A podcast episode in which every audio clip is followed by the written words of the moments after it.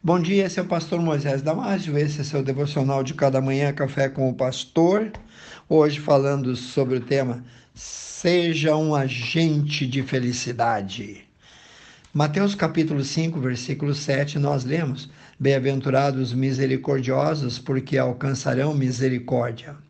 Jesus quer trazer felicidade às pessoas dessa geração e ele tem chamado uns agentes especiais da felicidade para cumprir essa tarefa tão importante. Quem que Jesus tem chamado? Claro, eu e você. Bom, não é uma obra fácil. As pessoas do mundo, aos nossos olhos, podem ser mal-humoradas, temperamentais e obstinadas o Novo Testamento contém mais de 50 declarações desse tipo, uns aos outros. Eu e você habitamos um planeta de pessoas solitárias.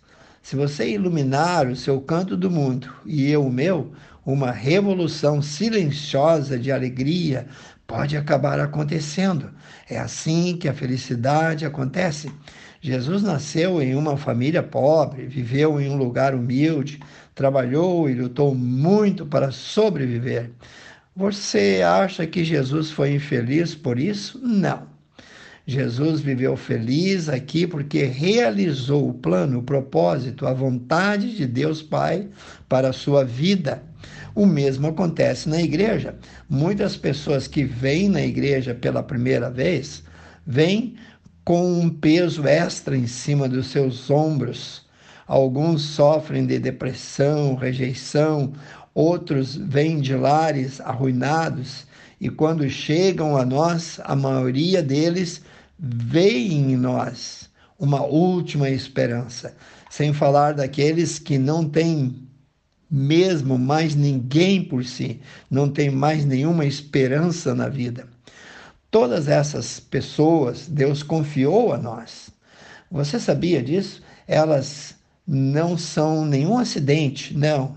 Não, não importa como você as conheceu, nem de onde elas vieram, na verdade, Deus quer te ver adotando, apadrinhando, abraçando-as, trazendo-as para si.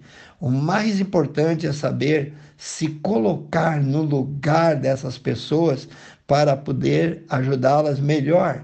Devemos orar e pedir a Deus que nos ajude a ser misericordiosos. Quando vemos pessoas que estão desamparadas, isso é, lhe foi tirado todo o amparo, muitas até estão ali sem amigos, solitárias, devido talvez à velhice, outras sem suporte da família, outras sofrendo a doença que ninguém vê. Pois é, aí é que devemos nos apresentar para ajudá-las, dar amparo, dar abrigo. Quando olhamos para pessoas assim, Jesus abre os nossos olhos e vamos aprender como somos abençoados e felizes. Jesus disse que precisamos aprender com Ele. Mateus 11, 29, ele ensina sobre mansidão e humildade que é um fruto do Espírito Santo para a nossa vida. Leia Gálatas capítulo 5, versículo 22. Jesus prometeu que as pessoas que se colocarem no lugar um dos outros para ajudar, do mesmo modo também vão alcançar dele mais misericórdia. Quem não tem dó do seu próximo não consegue ser feliz porque é egoísta demais para isso. Em João capítulo 13, versículo 17, nós lemos: Disse Jesus: Se sabeis estas coisas, bem-aventurados sois se as fizerdes. Compreenda que existe momento em que você e eu também somos difíceis e precisamos de paciência dos nossos irmãos e cônjuges para sermos tolerados ou suportados. Cada cristão tem de aguentar em amor, tolerar com paciência aqueles que ele considera mais difíceis de se relacionar no corpo de Cristo. Todos nós conhecemos pessoas a quem consideramos chatas, viscosas, desagradáveis. A verdade é que nenhum de nós foge da regra. Todos nós somos também péssimas companhias, às vezes. Todas as pessoas são difíceis em algum momento ou outro. Os que estão entrando na igreja estão olhando para nós e precisam então ver nós firmes, né? Eles, nós somos o alvo dessas pessoas. E elas devem ser também o alvo da nossa compaixão. Por isso precisamos andar eretos na fé diante deles.